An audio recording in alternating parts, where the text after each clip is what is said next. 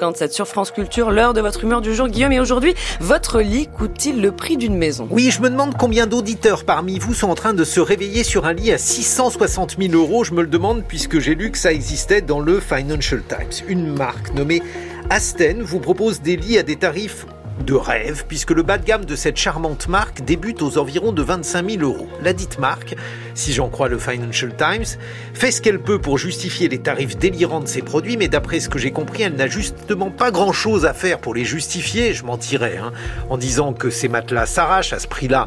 J'espère qu'ils restent entiers, mais enfin, ils trouvent leur clientèle. Il paraît par exemple que Vladimir Poutine dort sur un Asten, ce qui est la preuve qu'il s'agit d'un merveilleux matelas.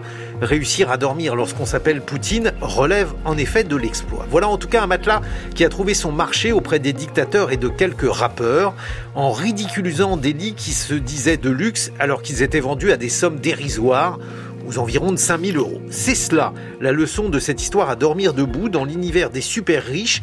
Rien n'est trop coûteux pour montrer qu'on est super riche. À partir de quel montant peut-on considérer que le prix d'un lit est exorbitant? 10 000 euros, 70 000 euros, 660 000 euros.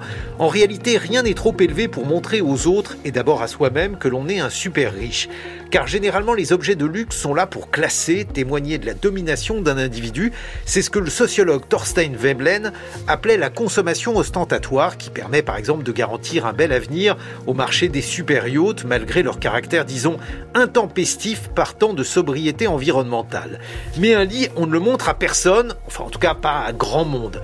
Et c'est pourquoi cette séquence du rich porn offerte par Asten, une marque de lit, repousse encore les limites du capitalisme hyperbolique. Si l'on vend 660 000 euros un matelas, c'est ce qu'on peut aussi probablement vendre une petite cuillère 10 000 euros ou un sucre à 5 000 euros.